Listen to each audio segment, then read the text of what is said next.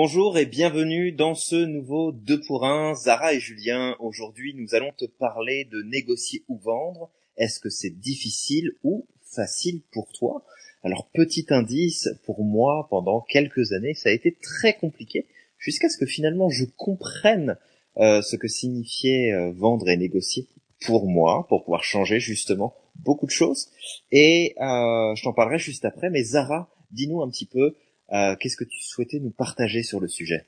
Oui, écoutez, euh, vendre, négocier, ça commence d'abord, à mon avis, par savoir notre connaître notre disposition mentale. Est-ce que ça se passe bien? Est-ce qu'on aime ça la vendre Est-ce qu'on aime ça vendre?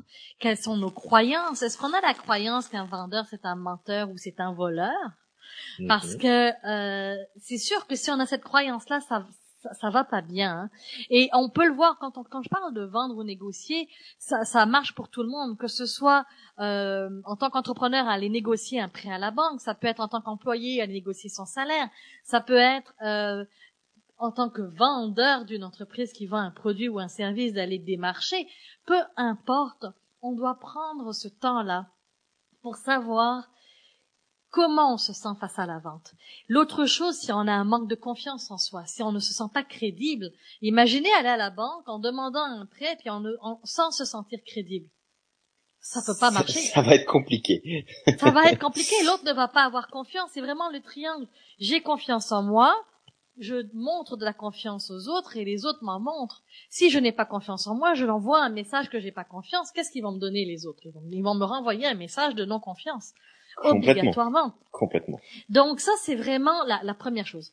L'autre chose, euh, c'est comme disait Hélène Douville, une de mes collaboratrices en expérience client et vente et négociation, c'est vraiment de prendre le temps de se préparer. On en a parlé, hein, mais se préparer d'avoir nos, outils, savoir à qui on parle, c'est qui notre auditoire, c'est quoi leurs besoins, c'est quoi les objections qu'ils pourraient avoir, euh, de vérifier aussi, oui, savoir qui on est, c'est quoi nos forces, c'est quoi qu'on a à offrir, mais le spotlight n'est pas sur nous. En tant que vendeur, en tant que négociateur, le spotlight doit être sur l'autre. C'est qui l'autre? C'est quoi ces enjeux? C'est quoi que la personne elle vit? Mmh, Complètement. Parce que c'est, on, a toujours, hein, on, a tous fait des réseautages et on, a toujours eu le mot. Mais moi j'ai ça avant. Moi voilà ce que je peux faire pour toi. Oui, mais et s'il en avait pas besoin? Et si avant d'acheter ton produit, il a d'autres points à régler? Oui, complètement. il a d'autres problèmes à régler. Complètement. Et puis essayer de vendre quelque chose sans même avoir pris le temps de savoir de quoi l'autre aurait besoin c'est juste comme euh, imprimer 10 000 prospectus, passer trois heures à les mettre dans les boîtes aux lettres. On sait très bien que le retour, il va être l'investissement temps argent. Enfin, le retour, il est il est minime. Il est minime, ça n'a pas de sens. Exactement. Et c'est pour ça qu'encore une fois, pour moi, la vente et la, la, prospection, la négociation va toujours partir de toi. Donc toi, qui tu es, qu'est-ce que tu vaux, qu'est-ce que au niveau de tes valeurs, qu'est-ce que tu offres.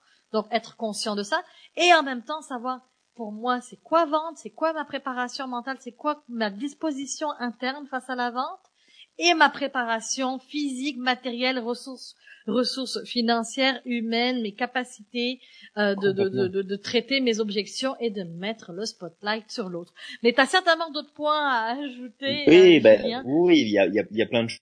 On pourrait dire que c'est sûr que tu veux, là, ce qui me vient à l'esprit en premier lieu, c'est euh, vraiment mon expérience.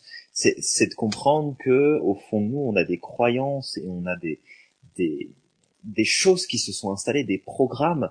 Euh, par exemple, moi, je me souviens, j'ai j'ai toujours eu, alors le toujours s'est arrêté à un moment donné, mais en tout cas dans le passé, vraiment ce malaise par rapport aux vendeurs qui venaient te voir, qui venaient t'expliquer, qui essayaient de te vendre quelque chose.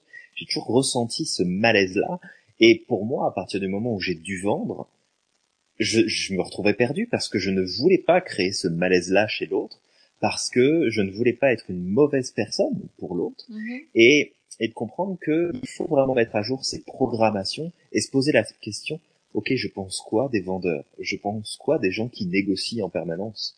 Euh, je, je, pense quoi de cette attitude de négociation, de vente, euh, d'amener vraiment sur le devant de la scène ses services ou ses produits?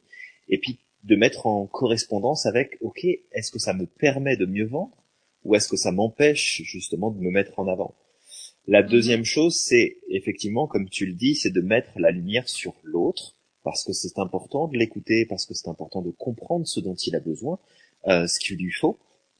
Mais c'est aussi extrêmement important de connaître la valeur de, de ce que tu as à offrir et d'être convaincu de la valeur de ce que tu as à offrir, que ce soit en termes de produits ou en termes de services, parce que si tu n'es pas, euh, si t'es pas convaincu que ce que tu as à offrir a vraiment de l'intérêt, bah tu vas essayer tant bien que mal de faire le vendeur de tapis, et puis bah ça marche pas. Oui, ça marche avec certaines personnes parce que tu vas les avoir à l'usure, mais euh, l'expérience client zéro et le retour client derrière, je suis pas convaincu. Et puis alors en faire des ambassadeurs, on n'en parle même pas.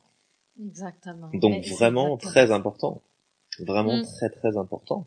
Et je pense que même, je te dirais, ce serait de d'essayer de mettre en avant dans ta dynamique, avant tout, à- c'est une aide, c'est un soutien, c'est une solution Mhm. que tu apportes. C'est pas quelque chose que tu vends.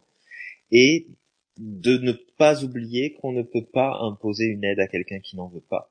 Donc c'est toujours de t'assurer que la personne est en demande ou qu'elle t'autorise à te donner j'adore. l'espace Oui. pour ça. Ça nous arrive tellement de dire oui, mais oui, mais oui, mais regarde mon truc, mon service, moi, ça marche, ça va marcher. Oui, mais si on t'a rien demandé. C'est ça. Si on t'a rien demandé, ça va pas. marcher. Non. exactement, Tu vas exactement. te fatiguer pour rien. Exactement. Alors maintenant, toi qui es soit un chef d'entreprise, euh, soit un employé, soit un vendeur, peu importe, comment tu te sens face à la négociation et à la vente? Qu'est-ce que tu trouves difficile? Est-ce que ce que l'on vient de te dire peut t'aider à t'outiller un peu mieux? Donne-nous des nouvelles. Tu sais Absolument. qu'on te lit et qu'on t'écoute toujours. Complètement. Et la semaine prochaine, on va parler maintenant des bénéfices, euh, ne n'est-ce pas des économies? Absolument. Des stratégies qui vont à la baisse n'apportent jamais de progression.